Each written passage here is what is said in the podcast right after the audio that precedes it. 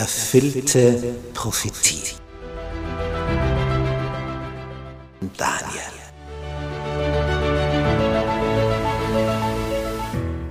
Wir studieren das Thema erfüllte Prophetie anhand des Propheten Daniel. Ein hochinteressanter Prophet, der vor 2600 Jahren gelebt hat, den Großteil seines Lebens in Babylonien im heutigen Irak verbracht hat, dort als Ausländer aufgestiegen ist in höchste staatliche Positionen und dem Herrscher eine Kenntnis über den wahren Gott, den Schöpfer des Himmels und der Erde vermittelt hat.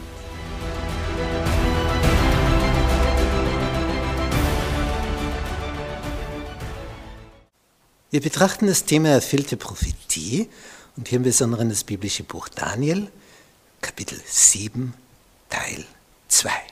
Visionäre Erscheinungen aus dem Völkermeer. Wir haben hier ein Gemälde und dieses Gemälde hat der steirische Künstler Maximilian Jantscher gemalt und da steigen Tiere aus dem Meer. Das erste Tier haben wir bereits im vorigen Teil gelesen, von ihm gelesen, nämlich ein Löwe mit Adlerflügeln. Und in dieser Vision von Daniel tauchen weitere Tiere auf. Ab Vers 7 siehe, das andere zweite Tier glich einem Bären. Also alles starke Raubtiere. Und es war nur auf einer Seite aufgerichtet und hatte drei Rippen in seinem Maul zwischen seinen Zähnen. Und es wurde zu ihm so gesprochen, steh auf, friss viel Fleisch. Nun, wir schauen ein bisschen auf die Landkarte. Wir haben hier das persische Reich. Diese rote Umrahmung, um sich ein bisschen zu orientieren, hier ist der Fluss Indus, da beginnt also Indien, hier wäre das heutige Pakistan, hier der Iran und hier die Türkei, der Irak, Syrien, Libanon, Israel, Ägypten. Und dieses persisch-medische Reich, hier sind die Meder gewesen, hier die Perser, und die haben sich miteinander verbunden, um die Babylonier zu stürzen.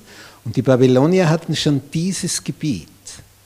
Jetzt haben die Meder und Perser ihr ursprüngliches Gebiet praktisch verdoppelt in der Größe und sind dann noch im Westen der Türkei das alles erobert bis hinunter nach Ägypten. Und darum auch dieser Hinweis, friss viel Fleisch. Weil hier das persische Reich sich enorm vergrößert hat. Und dafür steht dieser Bär mit seinen drei Rippen im Maul. Also jede Rippe steht wieder für ein Königreich, das hier vernichtet wurde.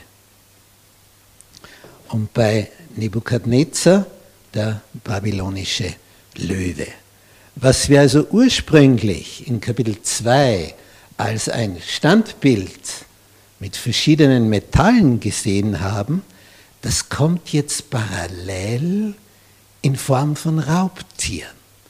Also der goldene Kopf entspricht dem Löwen, dem Geflügelten, und die silberne Brust entspricht dem Bären.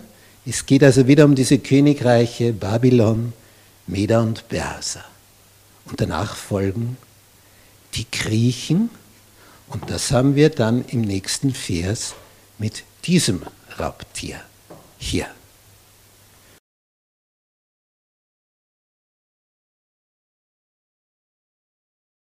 Da heißt es in Vers 6, danach schaute ich weiter und siehe ein anderes Tier, wie ein Panther.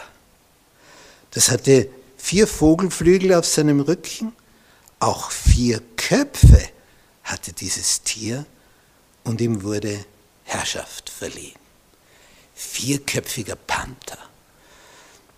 Die Perser haben die Griechen angegriffen